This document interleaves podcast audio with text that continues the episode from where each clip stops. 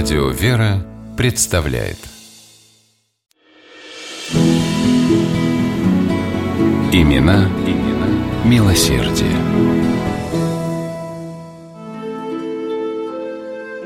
Об Андрее Текутьеве, тюменском купце и градоначальнике, говорили, что ни до него, ни после Тюмень не знала благотворителя такого уровня. Он родился в бедной крестьянской семье, сумел выбиться в люди, не имея ни образования, ни связей, а достигнув материального достатка, подчинил свою жизнь одному желанию. По словам самого Андрея Ивановича, он стремился делать что-либо полезное для граждан. В 12 лет Андрюша Текутьев из деревни Борки Тюменского уезда покинул родительский дом и, как тогда говорили, ушел в люди. Мальчик даже читать не умел, но у него была цель. Он хотел открыть свое мукомольное производство. Коммерческий талант Андрея сделал свое дело. К 15 годам юноша уже прилично зарабатывал, а потом открыл несколько лавок и построил мельницу – Деньги не транжирил и, собрав необходимую сумму, стал, наконец, владельцем мукомольных фабрик. Позже у Текутьева появились заводы и пароходы. Секрета своего головокружительного успеха Андрей Иванович не скрывал. Он писал «Всякому коммерсанту, особенно вновь открывающему дело, всегда советую вести его на честную ногу. Этому кредо Текутев оставался верен всю свою жизнь. Но имелось еще одно непреложное правило.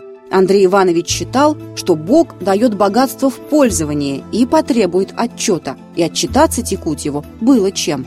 В 1899 году он открыл в Тюмени библиотеку, взял на себя ее содержание, подарил книгохранилищу 400 томов сочинений русских классиков. В городе до сих пор работает больница, которую называют Текутьевской. Андрей Иванович построил ее на свои деньги.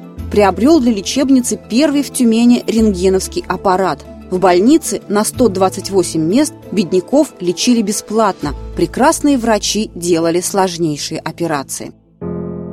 Текутьев построил первый в Сибири каменный театр и подарил его городу. Приглашал на гастроли знаменитых артистов, проводил кинопоказы и не переживал из-за того, что театр не приносит ему прибыли. Важно было не это. Андрей Иванович решил дать тюменцам хоть какое-нибудь разумное развлечение. Иными словами, он хотел отучить людей от пьянства. Текутьев не жалел денег на образование тюменских детей. В собственном доме он открыл два городских училища – мужское и женское. Здесь занималось 400 учеников. Щедрым подарком городу от благотворителя стало и ремесленное училище.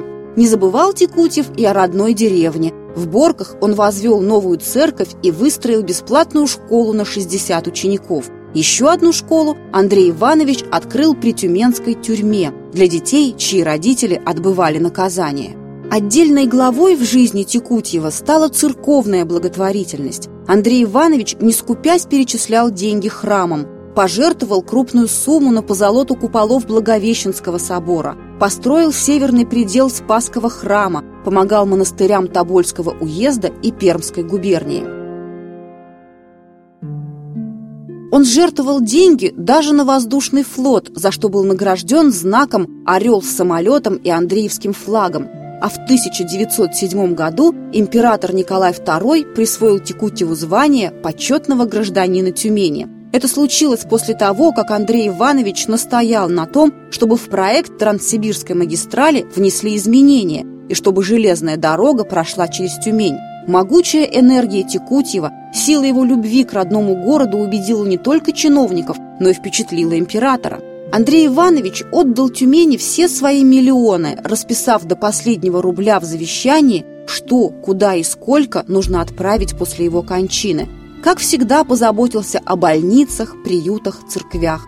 За это и любили Текутьева люди, называя Андрея Ивановича не иначе, как светлой душой и Тюмени благодетелем. Имена, имена милосердие.